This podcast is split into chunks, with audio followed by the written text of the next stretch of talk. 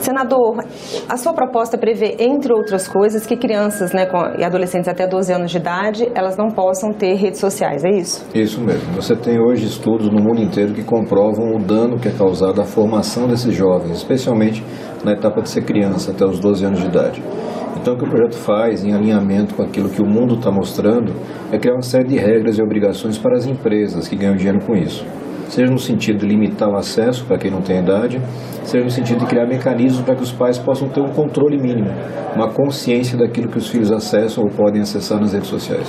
Senador, a gente tem uma pesquisa que foi divulgada em maio desse ano que mostra os seguintes dados: 47% das crianças e adolescentes no Brasil, elas usam redes sociais sem a supervisão dos pais ou responsáveis. Houve também um crescimento de 86% do número de crianças e adolescentes que usam redes sociais entre 9 e 17 anos.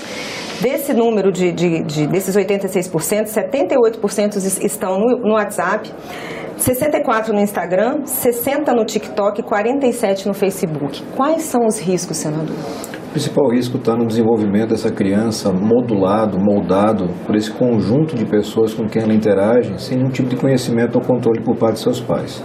Quando você transfere isso para a vida real, você não vai deixar o seu filho, a sua filha, sozinho numa praça à noite, conversando com qualquer pessoa, interagindo com qualquer pessoa, em qualquer ambiente, sobre qualquer tema. Nas redes sociais é o que acontece. Não raro você vai ter crianças interagindo com adultos em fóruns mais diversos possíveis, o que acaba levando a uma série de problemas. É, hoje é muito claro a questão da ansiedade, depressão, problemas de autoimagem, especialmente com as meninas, tudo isso fomentado fortemente pelas redes sociais. Então, criar regras para que você tenha clareza, acesso garantido, ninguém está proibindo de ter é, acesso à rede social ou acesso à internet, não é isso. Mas tem que ter regras e transparência. E essa limitação no uso de re... não, não é só para redes sociais, existem também outras plataformas, não é isso? Isso, plataformas de busca, por exemplo, você tem todo um leque de empresas que ganham dinheiro com publicidade focada em crianças e adolescentes. Então a gente cria uma série de obrigações para elas. Você não pode ter o perfil numa certa idade, a partir dessa certa idade você tem o perfil, mas não pode fazer o perfilamento, que é a coleta de dados para fins de uso propaganda, marketing ou qualquer coisa que seja. O que a gente quer no conjunto de estudo é proteger essa criança e adolescente e permitir o seu desenvolvimento saudável. Ao mesmo tempo que a gente permite que a nossa sociedade tenha mais clareza daquilo que existe hoje em redes sociais. São muitos casos que se acumulam e enquanto a gente não tiver um regramento que estabeleça obrigações para as empresas, você vai estar muito longe da solução. Agora, como vai, é possível fazer esse é, verificar a idade da pessoa que está entrando numa rede social, porque talvez ela possa burlar. Como que vai ser, vai, vai ser possível verificar isso, As empresas isso? têm hoje uma série de medidas possíveis para fazer verificação da autenticidade. um exemplo concreto. Se você tiver uma dificuldade com o seu perfil do Facebook, para poder recuperar esse perfil, você vai ter uma série de providências, apresentação de documentos, de fotos, de selfies, para comprovar que é você. Além disso, o seu perfil de uso claramente indica qual é a sua faixa etária. Então, não existe dificuldade para das empresas. O que elas não querem é a responsabilização, uhum. porque estão acostumadas num ambiente de liberdade total. Elas só fazem ganhar dinheiro e não assumem responsabilidades, ou pelo menos tentam se evadir das responsabilidades. A nossa expectativa é ter uma lei brasileira, qualificada, desenvolvida ouvindo a sociedade, para que você possa atender essa demanda. Quais vão ser exatamente as obrigações desses fornecedores, de, desses provedores de aplicativo de internet? Você tem que ter a, a configuração padrão de proteção à criança.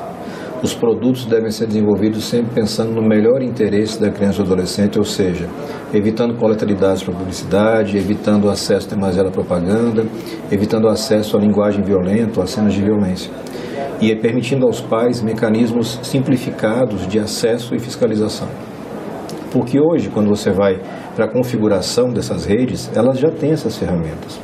Mas elas são tão complexas, elas tão difíceis de utilizar que ninguém usa. E a consequência é gente que não tem idade e maturidade emocional psicológica convivendo ou vivenciando experiências que são prejudiciais para a sua formação. Então é isso que a gente quer evitar. E repito, as empresas já têm a tecnologia, elas já sabem o que é necessário fazer, elas fazem isso quando é do interesse delas, empresas, mas é preciso trazer para o interesse público e é isso que o projeto tenta fazer.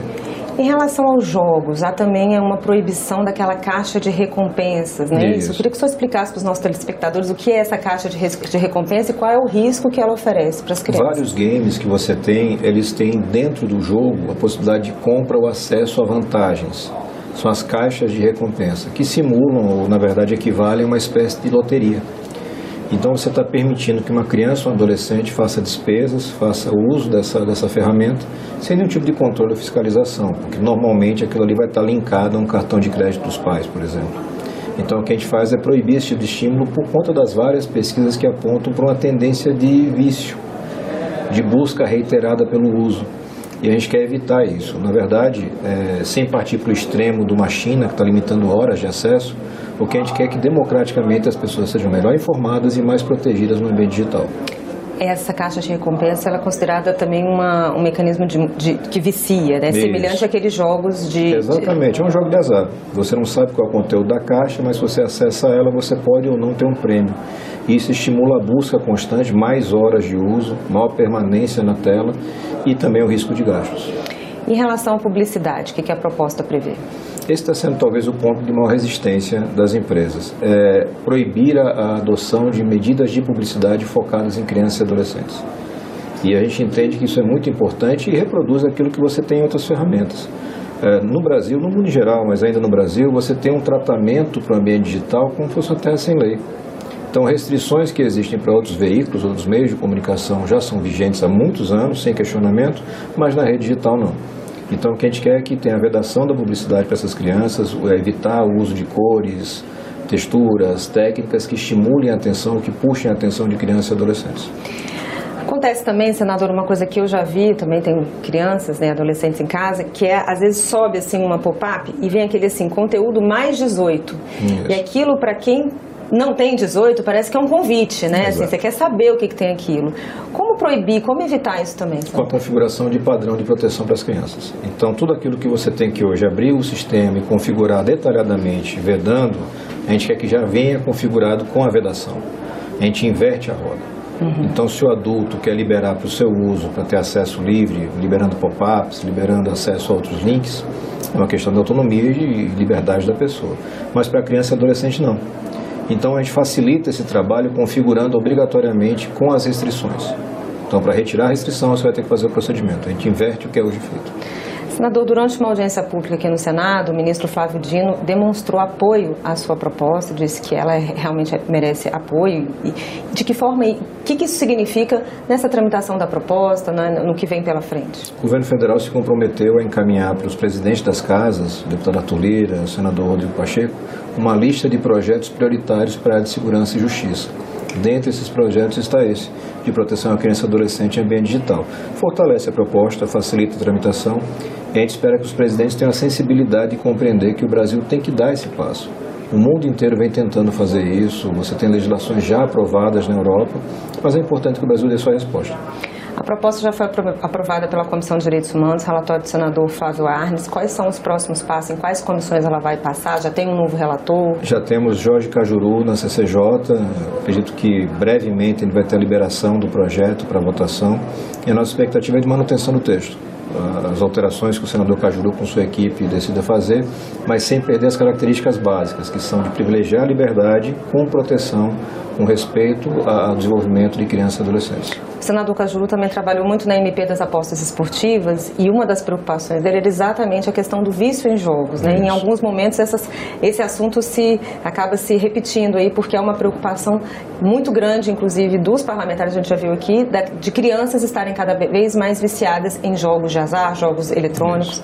É uma porta de entrada através dos games tradicionais e a partir dali você vai para todo um universo de apostas que está disponível em redes é, sem controle, sem fiscalização. A gente não pode mais ignorar essa realidade, é preciso legislar.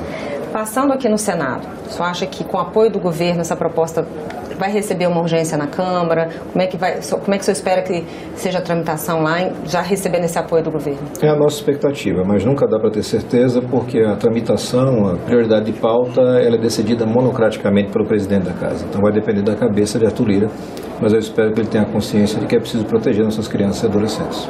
Tá certo, senador. Mais uma vez, obrigada pela sua presença aqui no nosso programa e pelos esclarecimentos sobre essa proposta. Obrigado.